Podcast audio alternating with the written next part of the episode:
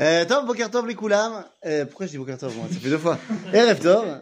Euh, on revient dans notre étude de la Torah de Manitou. Et aujourd'hui, évidemment, on ne pouvait pas passer à côté. On a un sujet tout, euh, tout déterminé avec le livre de Shemot qui vient de s'ouvrir.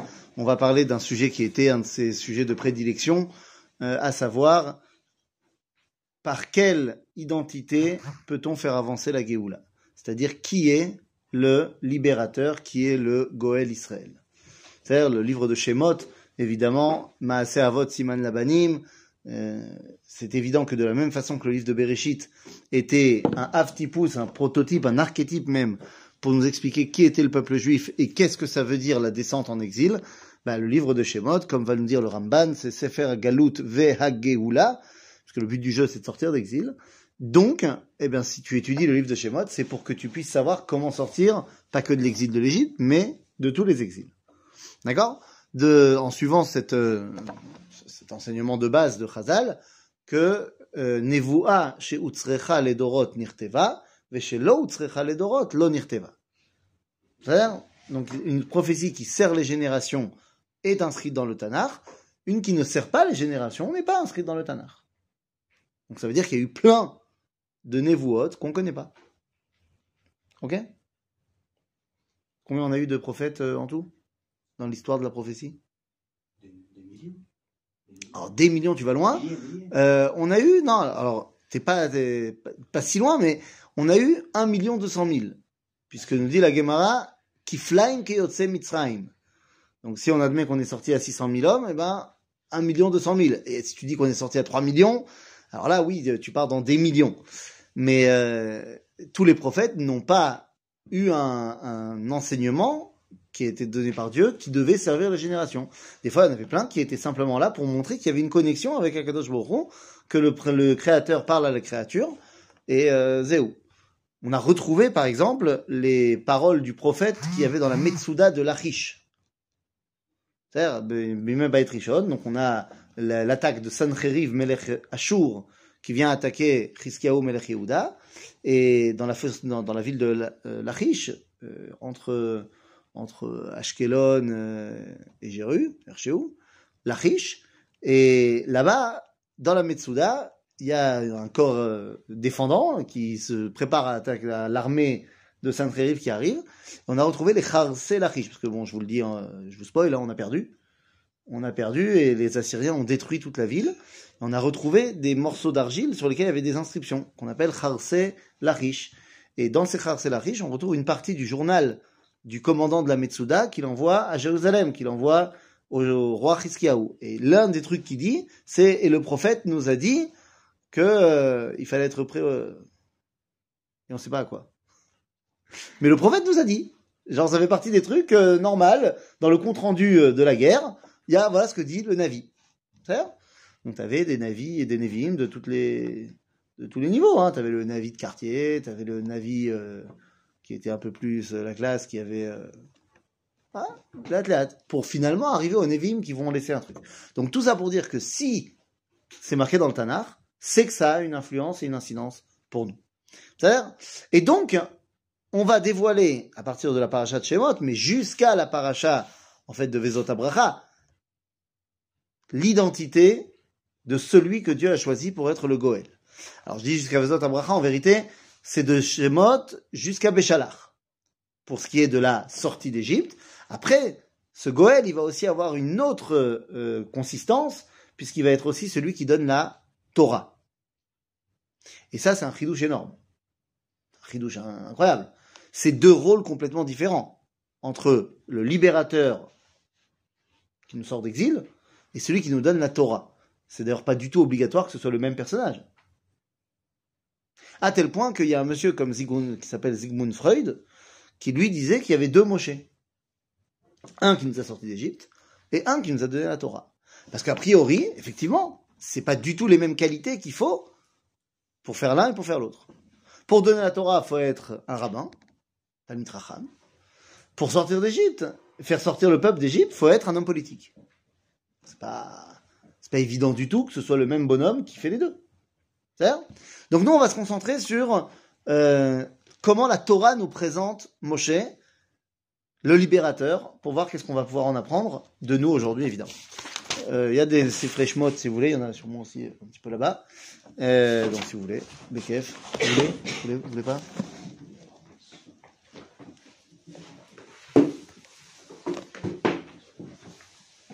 Hop, tiens. Bah, c'est bon. Bon, bah, vas-y. Non, oui, non. Bon, bah, du coup. Donc, on arrive tout de suite donc dans le livre de Shemot et euh, on arrive au chapitre 2 du livre de Shemot et là on commence tout de suite dans le vif du sujet. La Torah va être très ironique en appelant ce livre Shemot, donc le livre des noms, alors que ici, volontairement, elle cache les noms.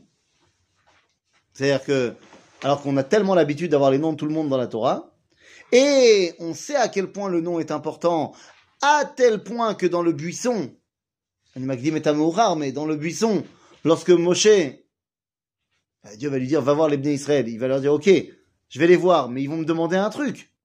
Qu'est-ce qu'ils vont me demander? Voilà, quel est ton nom? Donc, euh, c'est vraiment central. Et là, pour l'instant, on va voir que volontairement, la Torah ne nous dit rien. Alors, regardez comment c'est marqué. Vayaler ish mi bet Levi. Et bat Levi. Alors que tout le monde sait qu'il aurait dû avoir marqué Vayaler Amram, Vaikach et Yochevet. On sait qui sont les parents de Moshe. Pourquoi la Torah ici ne les présente pas? Justement pour que tu ne saches pas qui est Moshe. Enfin, comment ça, je ne sache pas. On va parler de lui toute la, toute la journée. Et là-bas, il ne peut pas être rattaché à quelqu'un de spécifique. Quelle page? Je suis page 13. On ne peut pas le rattacher à quelqu'un de spécifique. Si on dit qu'il est le fils de Amram et Yochevet, ça le particularise. Là, la seule chose qu'on me dit, c'est qu'il fait partie de la tribu qui n'appartient à personne. Ish mi Levi. On ne sait pas qui c'est. Et ça continue. Vatar Aïcha. C'est toujours pas qui c'est. Tu vois que c'est redondant et c'est volontaire. Vatelet Ben. Vatere Oto Kitovu. Ok? Donc, normalement, si je suis l'enseignement que j'ai vu dans le livre de Bereshit, à chaque fois qu'on me raconte ce que la mère a ressenti pendant l'accouchement, ou qu'on me dit une, une réflexion suite à l'accouchement, c'est pour me justifier le nom du bébé. Kira Hashem Beoni, ותקרא את שמו ראובן. שמע השם, שמעון. הפעם ילווה אישי, לוי. הודה את השם, יהודה. C'est comme ça dans tous les noms. Alors des fois, il y a des petites variantes. Asaf Elohim et Pati, Yosef. C'est-à-dire, à chaque fois qu'on nous donne le, le, une signification de ce qui s'est passé pendant la naissance, c'est pour m'amener le nom. Et là, on me dit, Vatere Oto qui tovu. À tel point hein, que, à Pia Kabbalah, on va même nous faire ici une ashva entre le Tov ici, on va faire une comparaison entre le Tov qui est marqué là et le Tov qui est marqué dans le premier jour de la création. Que la lumière qui s'est rentrée dans la maison, c'était la lumière de Shetem Bereshit. Maintenant, euh, j'ai entendu euh, cette semaine, on m'a raconté une histoire d'un tzaddik, euh, et que quand il est né, la lumière s'est remplie de la maison, la, maison s'est remplie de lumière, lumière extraordinaire, de la création, tout ça. Moi, j'ai rien contre les histoires sympathiques, mais il faut toujours se rappeler que Moshe, c'est pas un tzaddik de Sipuré tzaddikim. Moshe Rabbeinu, c'est pas euh, un des grands rabbins des générations. C'est Moshe Rabbeinu. Et donc, ce que Chazal dit sur lui, c'est pas un truc que tu peux copier-coller pour n'importe quel tzaddik, euh, aussi grand soit-il. C'est Moshe Rabbeinu. C'est un statut qui est particulier. Donc, quand tu me dis que sa neshama, c'est directement lié à la neshama de Bereshit, j'entends, c'est Moshe Rabbeinu. Euh, quand tu me parles d'un rabbin, euh, je veux pas rentrer dans quel qu'il soit, hein, Ashkenaz, Farad, c'est pas, le, pas le problème. C'est là, c'est là Moshe Rabbeinu. Quoi qu'il en soit, Vateloto Kitovu, donc on aurait dû l'appeler comment? Touvia. Touvia? Ben, c'est pas, On aurait dû, la Gemara, pas nous dire que c'est un des noms de Moshe Rabbeinu. Et puis, c'est sûr qu'ils l'ont appelé Touvia, ou alors Yekoutiel, ou Avigdor, Lomchané, tous les noms qui sont amenés dans la Gemara. Mais c'est sûr qu'ils lui ont donné un nom. Le bébé, il est né. Pendant trois mois, ils l'ont caché à la maison. Ils l'ont pas appelé bébé à chaque fois. Forcément, ils lui ont donné un nom. Seulement, la Torah ne veut pas que tu saches quel est son nom. Et on le saura pas. Il va falloir aller courir dans la Torah chez BLP pour le savoir, mais en fait, on ne le sait pas. C'est quand même fou que le plus grand des Nevi'im, le libérateur, s'appelle Christian. Ou Georges. Comme vous voulez. C'est-à-dire, c'est un nom qui est pas de chez nous. Ça fait réfléchir. Donc, va auto qui tovu. Et là, on nous dit, bon, bah, très bien, euh, va titspeneu shlosha yerachim. ולא אכלה עוד עד צפינו, ותיקח לו תיבת גומה, ותחמרה בחמר ובזפת, ותשם בה את הילד. Bon, on nous raconte qu'il est né prématuré à six mois, et que donc les gardiens de Pharaon qui cherchaient les nouveaux-nés mâles, bah, ils n'ont pas encore cherché, parce qu'ils savaient qu'elle était enceinte, mais qu'elle allait accoucher que dans trois mois, donc c'est pour ça qu'elle te dit, au bout de trois mois, elle pouvait plus le cacher, parce que c'est le moment où on venait chercher chez eux. Et donc, très bien. Et là, on nous dit, Vatetatsa vachoto. Merachok. C'est sa sœur qui l'a suivi. Mais pourquoi tu me dis pas que c'est Myriam? On la connaît, Myriam. On va la connaître, Myriam. Ben non, pareil. On veut pas que tu saches. On ne veut pas rattacher le libérateur à sa famille, à sa famille hébraïque. C'est très bizarre. D'autant plus que si je remonte un tout petit peu plus haut, Pharaon a lancé ses décrets.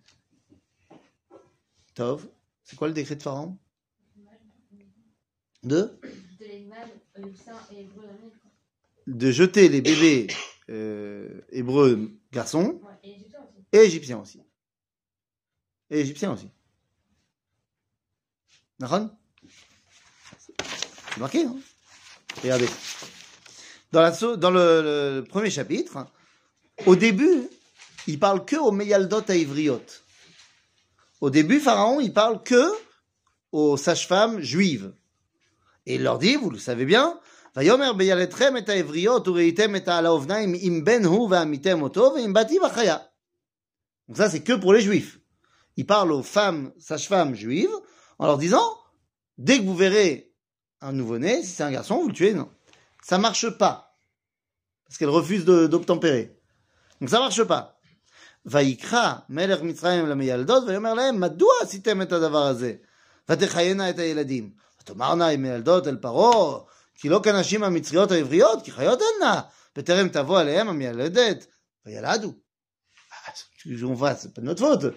Les femmes juives, elles accouchent toutes seules. On arrive, c'est déjà fini. Tov. Donc il voit que ça marche pas. Donc qu'est-ce qu'il fait? ויצב פרעה לכל עמו Dieu, euh, Pharaon a ordonné à tout son peuple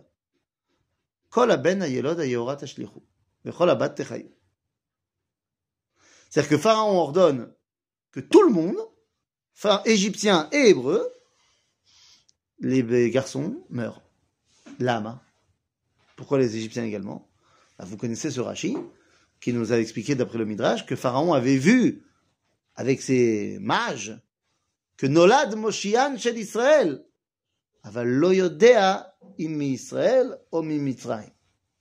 On ne sait pas s'il vient d'Égypte ou des Hébreux.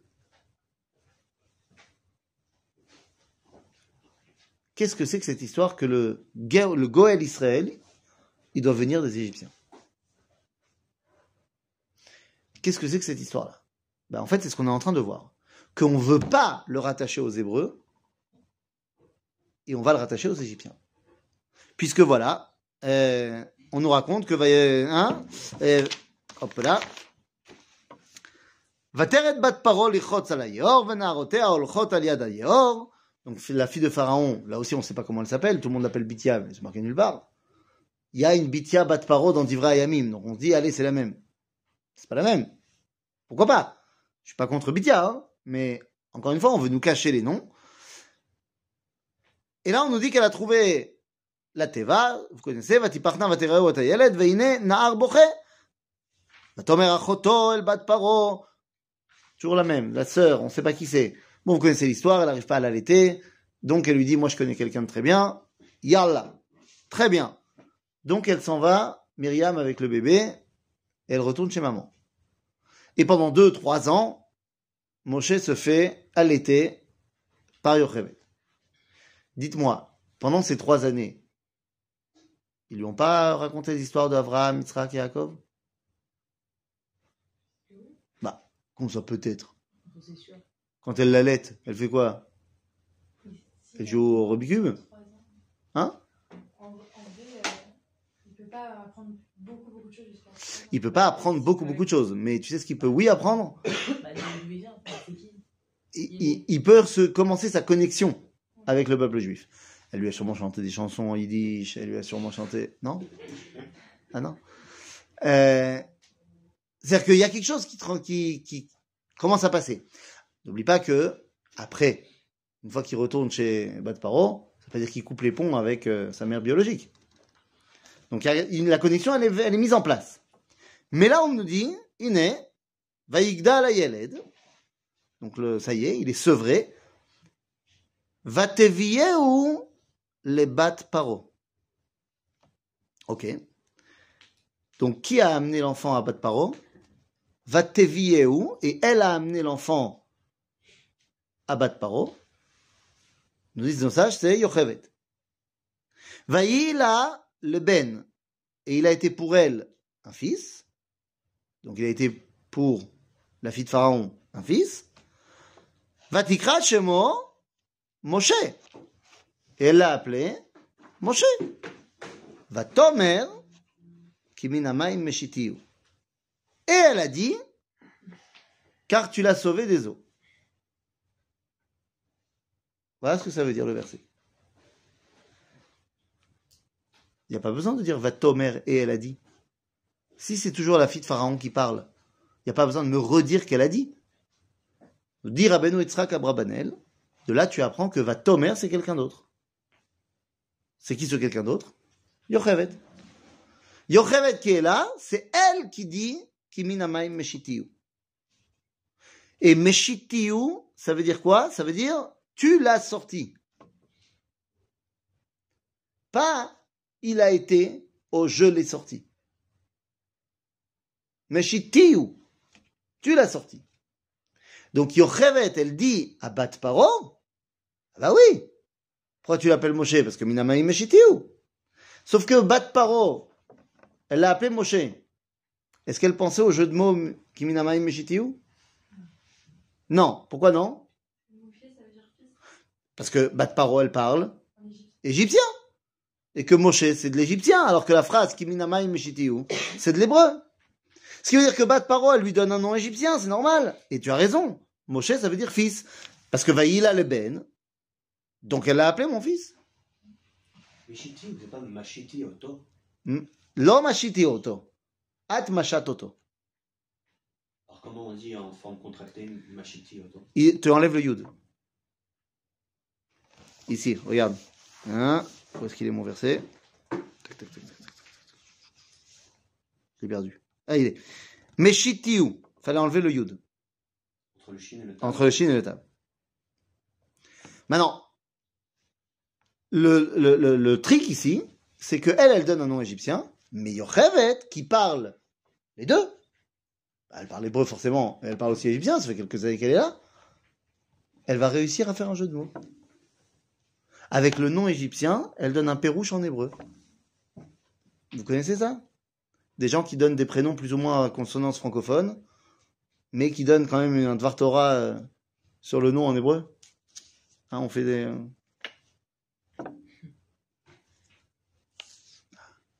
je parle pas seulement des noms qui sont des noms de traduction. Des Sephora ou des Rachel, hein, c'est pas de ça que je parle. T'as, des- des gens, ils ont des noms euh, pas juifs, mais on va... Tom. Ou alors, euh, je sais pas moi, euh, ce que j'ai entendu récemment, comme nom sympathique. Euh, nous. Ah bah tiens, euh, par exemple, quand tu appelles quelqu'un Alisa ou Elisa, ça ça n'a rien à voir avec la Alizout. Ça n'a rien à voir avec le fait d'être Alise. C'est juste que c'est le diminutif d'Elisabeth, la reine d'Angleterre, ou une autre reine. Mais toi, t'es euh, en gematria en plus, ça fait. euh, Ça. Donc Yochevet, elle va donner un pérouche hébreu au nom égyptien. Mais vous comprenez qu'on va comprendre que Moshe, il est schizophrène. Dès le début. Il a une double identité. D'un côté, il est hébreu, de par ses parents biologiques. De l'autre côté, il est le fils de Pharaon, fils de la fille de Pharaon. Et ça se rejoint dans son nom. Et le pauvre, je dis le pauvre enfant, parce qu'il grandit, il sait pas qui il est. D'un côté, il sait que Amram, c'est le chef des Juifs, c'est le chef des esclaves. Et de l'autre côté, il sait qu'il est l'héritier du trône. Et là, c'est le moment de marquer notre mecha'a, notre manifestation contre le prince d'Égypte, les Inuits. Et tous les autres films qui ont été faits sur Moshe. Parce que dans tous les films, tu vois qu'il grandit avec un autre euh, frère, y compris la comédie musicale. Daniel Davis, tu... Zatzal. Non mais sérieux, dans tous les trucs, il y a un autre frangin. C'est sûr qu'il avait pas de frère Bah, j'ai aucune info qui me dit qu'il avait un frère. Aucune. Il y aura un pharaon plus tard. On va nous dire que le pharaon qu'il a pourchassé, il est mort et que maintenant il y a un autre pharaon. Mais d'où c'est le pharaon avec lequel il a grandi? Nulle part c'est marqué. Moshe, d'après la Torah, il est l'héritier de Pharaon. C'est- Parce que dans le prince d'Égypte, en fait, euh, il est prince de rien du tout. À aucun moment il a prévu de devenir roi. Alors que là, si. Il a prévu de devenir le roi d'Égypte. Le pharaon, c'est pas rien. Donc voilà, qui suis-je? Je suis le pharaon en devenir ou je suis le chef des juifs en potentiel? Miani. Eh ben Miani, c'est ce qu'on va essayer de vérifier. Le verset suivant. Vaïba Moshe. Donc Moshe, vaïgdal Moshe, cette fois nous dit Rashi, c'est l'Egdoula. Il est devenu Rosh Memshala. Il a grandi, il est devenu chef politique. Il s'entraîne. Vaïtse elechav. Et il sort vers ses frères. C'est qui ses frères? Ben Là aussi, Marloquette. Le Ramban nous dit les Hébreux. Rabbi Avram Ben Ezra nous dit les Égyptiens. Vayar Mesivlotam. Et il a été voir leur souffrance. Ça, c'est le Ramban qui dit comme ça. Rabbi Avram Ben Ezra, il dit Sevel Batanar, c'est le travail. Donc, il a été voir le travail. Qui est responsable du travail? Les Égyptiens. Bien sûr qu'il y a des esclaves hébreux. Mais lui, en tant que chef d'État, il doit vérifier que le travail il est bien fait. Donc il va voir les contremaîtres égyptiens. Donc il a été voir qui? Les Hébreux ou les Égyptiens? C'est qui ses frères? Dit le et Manitou qui reprend ça, il a été vérifié qui sont ses frères. Il vérifie qui a raison, Ramban ou Ibn Ezra. Est-ce que je suis un Hébreu ou je suis un Égyptien? Comprenez qu'il n'est pas tout jeune à ce moment-là, Moshe, il a 40 ans. hein. Et il vit dans cette dualité terrible. Et regardez ce que Manitou va nous dire là maintenant. Il lui dit comme ça. Vayar ish mitzri, ish, ça veut dire chashivut. Donc c'est l'Égypte tout entière. Maké ish ivri, donc c'est l'Égypte qui frappe les Hébreux. Et donc à ce moment-là, il dit Me'echav. C'est à partir du moment où il voit les Hébreux se faire frapper, il voit que l'Égypte domine de manière violente le plus faible, il décide de prendre fait et cause pour la première fois de sa vie pour son identité hébraïque. Même selon le Ibn Ezra, à ce moment-là, Mechav. Ah bah non Pour Ibn Ezra, c'est toujours les Égyptiens jusqu'au bout. Et pour le Ramban, c'est les Hébreux depuis le début. explique le passage de Ibn Ezra? Bah, Me'echav. Qu'il a tué un Égyptien, Me'echav. Que le Me'echav, il est là, à propos de l'Égyptien. C'est-à-dire, et Ibn Ezra, il est clair, et Ramban, il est clair. Le problème, c'est comment tu veux régler les deux. C'est-à-dire, Vaïfen ko vacho, vayar ki en sham ish, vayach et mitzri vaïtmeneu bachol. Finalement, Moshe a compris que de l'Égypte ne sortirait rien, il l'a enseveli dans les sables de l'histoire. Tov, donc maintenant il est hébreu. Alors là, le Ibn Ezra, il, continue dans son pérouche, le Ibn Ezra? Oui, il a dit, il a été voir l'Égyptien, il a tué un Égyptien de son frère. Nachon. Il se, il se désolidarise. C'est où C'est dans ce vers, à la fin du verset, qu'il se désolidarise. Il arrive à cette conclusion, Que quoi Que ses frères. bah, bah, euh, on serait tous arrivés à cette conclusion-là. En vrai. Il grandit pendant 40 ans chez les Égyptiens. Il est égyptien, le mec. Il parle égyptien, il mange égyptien, il dort égyptien. Il y a, il y il avait sorti un livre à l'époque qui s'appelle Lama lo yaretem le daber be'avdi Moshe. Parce que euh, plein de gens, y compris Manito, qui avaient expliqué plein de choses sur Moshe, qui n'étaient pas dans le mainstream euh, toranique. Mais quand il réfléchit deux secondes, quand Pharaon, il allait faire la Avodazara du matin euh, du dieu Ra, Moshe, il disait, je peux pas, j'ai piscine, j'ai Mishnayot. Je vais au Talmud Torah. Évidemment, c'est Nishmato chez le Moshe Rabbeinu, c'est Torah Vekadosh. Mais en vrai, il était égyptien. Donc quand tu me dis, il va chez ses frères, c'est c'est logique de penser qu'il va voir les Égyptiens. Parce qu'on lit avec. un Mais nous, on lit avec le. On a déjà vu la fin du film. On sait que Moshe, c'est chez nous. Donc là, il, il aurait tapé l'Égyptien parce qu'il aurait été Ah, dégoûté par. moral. euh, Sens moral exacerbé, il a frappé le plus faible. Je peux pas me revendiquer euh, de, de ce peuple-là. Donc là, il a pris fait et cause pour les Juifs. Zéro. ça. Hein? Ça justifie. Que Qui se fait taper, c'est le plus faible. Zélo 1. C'est Ish Mitzri, Maké Ish Ivri. Il se trouve que là, il y en avait un. Mais en fait, c'est pas un. Il représente quelque chose. Il a vu, il a pris conscience, si tu veux, que l'Égypte a servi et persécute le pauvre petit esclave euh, hébreu. C'est pas un. Ok? Non, mais les autres, c'est-à-dire c'est parce qu'il y en a un- c'est parce qu'il y a une population qui est sous, sous-traitée. Alors il se dit, je vais. Bah, C'est un peu plus que sous-traité. Lui, il est censé être euh, le futur dirigeant de l'Égypte. Il voit que l'Égypte est arrivée à ses bassesses morales. Que tu, non seulement tu es dominant, mais tu domines par la force et par la persécution. Il a le droit de dire, moi je veux pas participer à ça. Nous dit euh, d'ailleurs le Maral de Prague que c'est le début de, son chemin prophétique. Le fait d'avoir un sens moral exacerbé, de vouloir prendre la défense de celui qui souffre. C'est pas toujours euh, légitime. Des fois, celui qui souffre, c'est celui qui a fait le mal. Mais c'est déjà un début. C'est-à-dire, deuxième étape, quand il va se battre pour les filles de Yitro. Pekitsu, oui, Moshe comme Paro, ils savent très bien qui, qui est Moshe. Parce que même- bien sûr, tout le monde le sait. C'est- C'est possible qu'il n'a pas traité Moshe comme son fils. euh, C'est-à-dire que c'est possible qu'il n'ait pas allé euh, faire l'idolâtrie euh, le dimanche avec euh, Paro. Parce que. Toi, si- tu, moi, j'ai pas dit que c'était le dimanche. Toi, t'as dit que c'est le dimanche. Type. si, si, à, si à 3 ans il a déjà compris qu'il fallait qu'il aille manger chez sa mère, non pas chez une juive, mais chez sa mère. Pas à 3 ans, quand il est né. Non, quand il est né jusqu'à 3 ans, Ouais. il savait qu'il devait aller manger chez sa mère, c'est-à-dire qu'il savait qui il était. Et, et même, Ah, attends, il savait. Midrash nous dit qu'il voulait pas prendre aucun lait des nourrices euh, qu'on lui a donné parce que c'était pas chamour.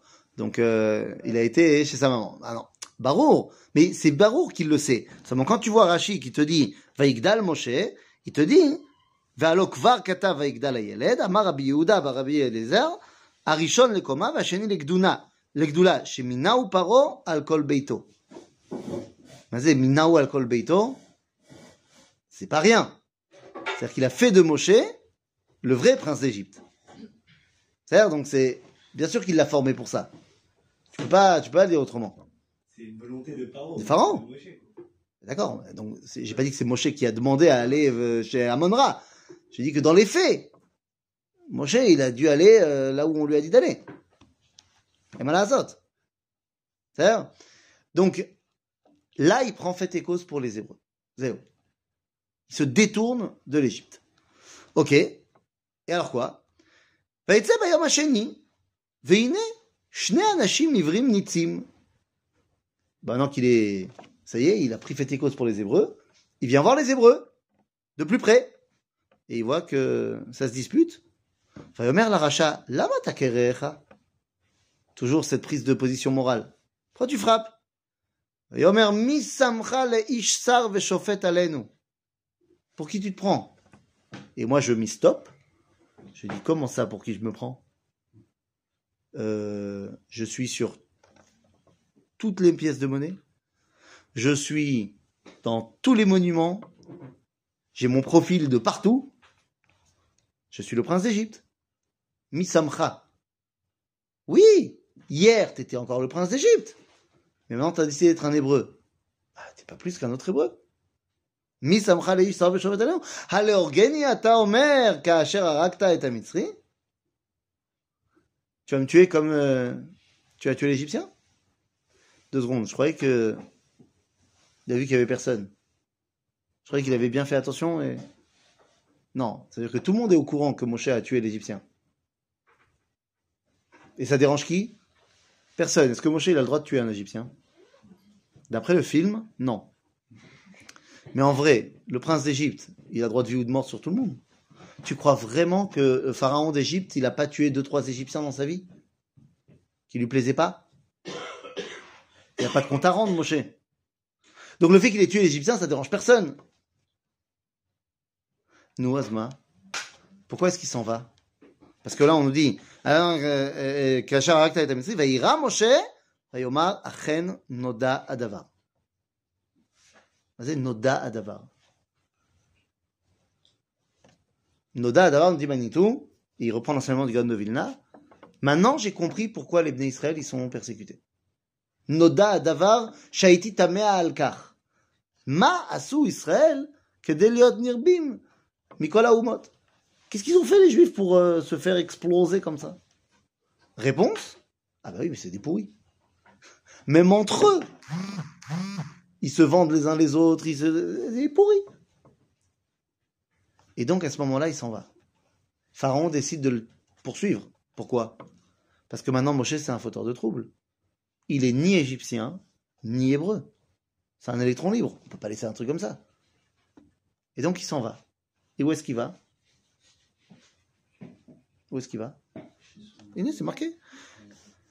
אה, וישמע פרעה את הדבר הזה, ויבקש להרוג את משה, ויברח משה מפני פרעה, וישב בארץ מדיין, וישב על הבאר. il est parti à Midian, au puits. Lama. Lama, elle était au puits. Se marier. Se marier, d'où on apprend ouais, beaucoup. Pas tellement beaucoup. Israq. Eliezer. Il a été chercher une femme. Qui a trouvé sa femme au puits Euh, Une génération après, les gars. Yaakov. Non? Yaakov, il n'a pas trouvé Rachel au puits? Dit Rachim, Yaakov Avinu Lamad. Il connaissait les histoires. Donc il va aller se marier. Oui, mais attendez, Yaakov, il a fait quoi avec Rachel? C'est quoi le but? Il voulait créer quoi? Un Israël. Donc Moshe, il veut créer un nouveau Am Israël. Il est déçu des Égyptiens. Il est déçu des Hébreux. Donc maintenant, il veut chercher un nouveau truc. Et il veut créer ce nouveau truc avec Midian. Là-bas, Midian. Bereshit, ouais, il y avait. Vous en faites il y en a un qui est à la Midian. C'est pas qu'il y en a un qui a été à Midian. Il s'appelle Midian. Il y en a un qui s'appelle Midian. Et c'est qui? C'est fils de. Non. Non. Dans le livre de il y a un mec qui s'appelle Midian. Pas il est le prêtre de Midian.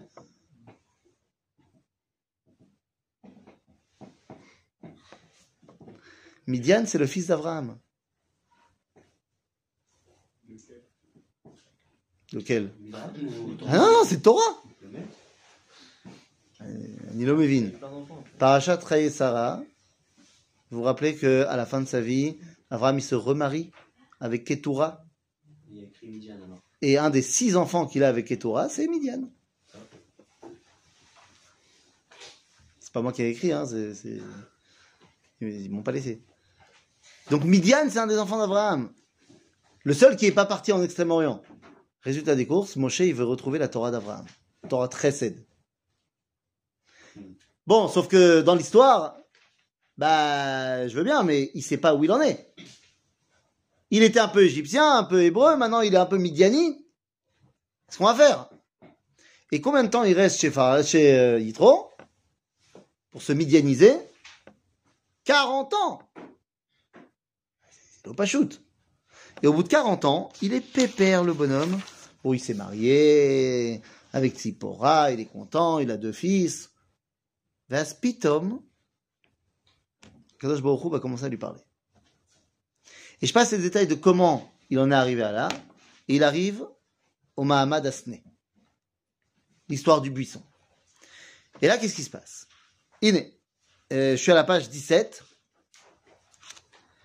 Et donc c'est le chapitre Gimel, verset Zain il y a marqué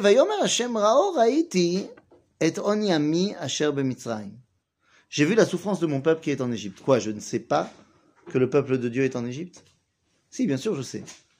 Mais je voulais te le rappeler à toi, Moshe. Tu sais qui c'est mon peuple? Ceux qui sont en Égypte. Je sais que tu es en train d'essayer de construire un nouveau peuple. Non, non, non, non, non. Tu es un Hébreu et je vais t'envoyer chez les Hébreux. Ah ouais, mais attends, ça a l'air. וירד להצילו מיד מצרים, ולהעלותו מן הארץ ההיא אל ארץ טובה ורחבה אל ארץ זבתך ולאבו דבש אל המקום הכנעני החיטי והאמורי והפריזי והחיבי והיבוסי. ואתה, הנה צעקת בני ישראל בא אליי, וגם ראיתי את, לח, את הלחץ אשר מצרים לוחצים אותם. ואתה לך אשלחך ואשלחך אל פרעה, והוציא את עמי בני ישראל ממצרים. Donc euh, Dieu lui donne le projet, il dit voilà, mon peuple, c'est les Hébreux, tu t'es planté, ça fait 40 ans que tu cherches ailleurs, non, c'est les Hébreux, et je t'envoie pour les sortir d'Égypte et les amener en Eretz Israël. Vous remarquerez qu'à aucun moment Dieu lui a dit qu'on va recevoir la Torah. Le but, c'est de nous faire sortir d'Égypte et nous ramener en Israël. Donc, un idéal purement politique. Réponse de Moshe. Moshe la Elohim. Mi anochi. Mais anochi. Je suis un hébreu ou je suis un égyptien? Je comprends pas. Qui est Paro Vechi et Israël Mitzrayim. Si je suis un Égyptien, je peux sortir les d'Israël d'Égypte. Si je suis un Hébreu, je peux aller parler à Pharaon. Mais je suis qui, moi? Pour parler à Pharaon et lui expliquer qui est Dieu, il faut un Hébreu qui connaît Dieu. Pour guider un peuple en Égypte, en hors de l'Égypte, c'est il faut être un Égyptien qui a fait Sciences Po. Qui je suis? Top, bah, qui je suis, Inès et Katouf. ויאמר כי אהיה עמך וזה לך עוד כי אנוכי שלחתיך בהוציאך את העם ממצרים תעבדון את האלוהים על ההר הזה ויאמר משה אל האלוהים הנה אנוכי בא אל בני ישראל ואמרתי להם אלוהי אבותיכם שלחני עליכם ואמרו לי מה שמו? מה אומר עליהם? Euh, les Bnei Israël, c'est des mecs qui donnent de l'importance au nom. Donc c'est qui le nom Alors il lui dit, Eye asher eye, ויאמר כה תאמר לבני ישראל, אהיה שלחני עליכם. Mais Moshe, il est toujours pas convaincu. כה תאמר על בני ישראל, השם אלוהי אבותיכם, אלוהי אברהם, אלוהי יצחק ואלוהי יעקב, שלחני עליכם. Bon, je veux bien, mais moi je veux pas, dit Moshe. La discussion au SNE, elle a duré trois jours. Pendant ces trois jours, Moshe, il donne argument sur argument pour dire je veux pas y aller. Je veux pas y aller. Et c'est quoi son prochain argument Moshe lui dit euh, Toda Rabba, aval lo toda. Pourquoi? Vayan Moshe Vayomer, Ven lo yaminuli, velo ishmeu bekoli, vayomru lo nira elecha Hashem. Mazé. Dit le natif de Vologine, extraordinaire. Mazé, velo yaminuli. Qu'est-ce qu'il fait juste après Dieu? Il lui donne un signe. C'est quoi le signe? La tarat, la main dans la veste et lèpre. Quand est-ce qu'on reçoit la tarat La shonara. Le natif de Vologine, Dieu, Moshe, il a fait la shonara sur Amisraël. C'est quoi la shonara? On n'a pas le droit de dire de Am Israël qu'il va pas accepter le libérateur parce qu'il ressemble pas à ce qu'on pense qu'il voudrait qu'il ressemble. Parce qu'en fait, il dit quoi, Moshe? Il dit, ils me, ils me croiront pas. Ils voudront pas entendre ma voix. Et ils diront, c'est pas possible que Dieu s'est révélé à un mec comme toi. C'est quoi un mec comme toi? C'est un mec qui est habillé en jupette égyptienne et qui parle avec un accent égyptien, voire midiani. Attends, le Mashiach? Le Goël? C'est un mec qui est un goy C'est un mec qui ressemble à un goy pas possible nous, on- nous, le Mashiach, c'est sûr, c'est un, super rabbin. Le Mashiach, c'est Harry Potter avec des péotes. Tu rigoles ou quoi? Toi, tu viens, ah, tu, tu parles à peine yiddish. C'est pas possible. Même lo yamin li. Dieu le natif, t'as pas le droit de penser ça. Jamais de la vie, chas shalom, que quand les juifs, ils voient un mec qui est là pour les sortir d'exil, ils regardent s'il a un chapeau ou pas. Ça n'existe pas. On sait bien que quand Kadosh Baruch il envoie le Goël, qu'il a été cherché d'abord à Budapest et ensuite à Vienne, et que une fois qu'il était à Vienne, il a une barbe, et donc il décide de sauver les peuples juifs et de les sortir d'exil. Donc c'est pas possible, nous dit le native, qu'à ce moment-là, il y a des gens qui disent ah ben, c'est pas possible, il est pas religieux. C'est le basis d'avoir aimé. C'est Al-Basit Shel Devar Emet. C'est-à-dire, quand Moshe dit Il pense vraiment? et c'est vrai, le Seigneur meurt. Eh ben, ben, ben, mais c'est vrai. Tu vois bien que les Bnei Israël, ils l'ont pas, ils l'ont pas accepté tout de suite. Et donc, qu'est-ce qu'il demande finalement, Moshe? Il dit, écoute, euh, Bevakasha, Lotoda, Shlachna, Beyad Tishlach. Vamer Moshe, c'est la page 21, Vamer Moshe El Hashem, Bi Adonai, לא איש דברים אנוכי, גם אתמול, גם משלשום, גם מאז דבר- ד- דבריך, אה, דבריך, סליחה, אל עבדיך, כי כבד פה וכבד לשון אנוכי. ואומר השם, מה, מי שם פה לאדם? אל תדאג, c'est moi qui fais parler. טוב, טוב, טוב, נו, נו, נו. אה, ויאמר, בי אדוני, שנח- שלח נא ביד תשלח. Envoie celui que tu as l'habitude d'envoyer. À Kavana, l'intention était d'envoyer à Aaron. Et bien là, c'est la première fois dans tout le dialogue où Vaïcharaf Hashem ben Moshe. Dieu, il s'énerve. Et il dit, comment ça, va pas? Aaron? Regardez comment il répond. Vayomer alo Aaron achicha Levi. Ça veut dire quoi, achicha Levi Le rabbin. Il dit, Aaron achicha Levi yadati. Qui daber yedaber hu. Qu'est-ce qu'ils sont capables de faire les rabbins? Bon, voir Torah. Aaron, il sait, il sait parler à Aaron, pas de problème. Mais j'ai pas besoin d'un mec qui parle maintenant. J'ai besoin d'un mec qui agisse, qui sait comment on gère un peuple. Donc non. Mais tu sais quoi? Je l'envoie quand même. Et il sera à côté de toi. Tu auras un rabbin qui dira que ce que tu fais, c'est Besséder. Et donc, Baruch Hu, il a envoyé le Rav Kook, il a envoyé le Rav Moaliver, il a envoyé le Rav Reines, pour dire que ce que faisait Herzl, c'est. C'est ce que Akadosh Baruch voulait. Mais vous comprenez qu'on est en train de parler de quoi, là? De l'identité que Dieu a choisie pour sauver les Bnei Israël d'Égypte. Et on parle d'un mec qui a grandi chez les Goïms, qui est juif, qui fait partie de chez nous, mais qui a grandi chez eux. Et qui s'est imprégné de toute la culture de chez eux. Et c'est avec ça qu'on veut sortir les juifs de l'exil. Et quand on demande l'avis d'un rabbin, Dieu dit non, le rabbin il peut être euh, à côté, il peut accompagner le mouvement, mais c'est pas lui qui doit gérer le mouvement. Les amis, Maaseh Avot, Siman Labani. Si tu veux savoir qui on attend pour sortir d'exil, eh bien, le bonhomme qui doit nous faire sortir d'exil, c'est quelqu'un qui sait comment on gère une souveraineté. Il y a plein des rabbins qui ont parlé avant Herzl. Il y en a plein. Le Rav Kalisher, le Rav Gutmacher, le Rav Chael Kalai. Même le Gaon de Vilna et le Baal Shem Tov, ils ont envoyé leurs élèves en Israël. D'accord? Mais personne n'avait une vision étatique. Il a fallu attendre Herzl pour avoir une vision étatique. Et comment on sait que c'est vraiment lui que Akadosh Baruch Hu il a envoyé Ben Parce que ça a marché. Il n'y a rien de plus fort que la Metsiout. Au final, beaucoup ont tenté et ça a raté. Lui, il a tenté, ça a marché. Ah, ça n'a pas marché en deux secondes. Et c'est toute la Metsiout, la réalité de la différence entre Mashiach ben Yosef et Mashiach ben David. Mashiach ben David, c'est celui qui transmet la Torah, le dévoilement divin. Mashiach ben Yosef, c'est celui qui transmet et qui crée ce qui va permettre de faire s'asseoir Mashiach ben David. Donc, évidemment que Mashiach ben David, c'est plus du style de Aaron.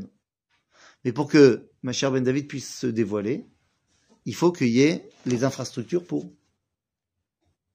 Donc Moshe, si tu veux, la force, c'est que lui, il a été les deux. Il a été et Mashiach ben Yosef et Mashiach ben David, de son époque.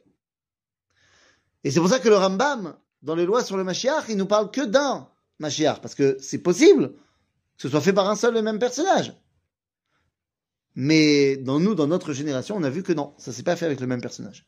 Il y a eu d'abord Mashiach ben Yosef, et seulement ensuite, ce qu'on attend, Bezrat Hashem, Mashiach ben David. Comment on sait qu'il y a déjà eu Mashiach ben Yosef Eh bien parce que tant le Rav Kook, dans l'éloge funèbre qu'il va faire pour Herzl, l'appelle Ikveta de Mashiach ben Yosef, Mais le Rav euh, Moshe Khalfon Cohen, lui, il dit clairement que Zem Mashiach Ben Yosef. Donc, on voit que dans notre génération, comme dans le Sefer Shemot, celui que Dieu a choisi pour accompagner la résurrection nationale d'Israël, la sortie de l'exil, eh bien, c'est quelqu'un qui avait la capacité de nous sortir d'exil. Comme Moshe Rabbeinu, c'est pas pour rien qu'il a grandi à l'extérieur du peuple juif, c'est pas pour rien qu'il a grandi dans la maison de Pharaon, c'est pour apprendre comment on gère un peuple pour pouvoir nous sortir d'exil. Aujourd'hui, pareil. Et donc la pire chose qui pourrait arriver, c'est que l'État d'Israël soit entre les mains euh, de rabbins. Ce serait terrible. Parce que les rabbins, ils ne savent pas comment on gère un pays. Ils savent comment on gère la Torah. Et c'est super important. Ce serait terrible aussi qu'on mette à la tête de la yeshiva un homme politique. Le rabbin, il a son rôle, et l'homme politique, il a son rôle. Et donc, d'abord, on sort d'Égypte, et ensuite, Moshe, il switch et il devient Rabbeinu.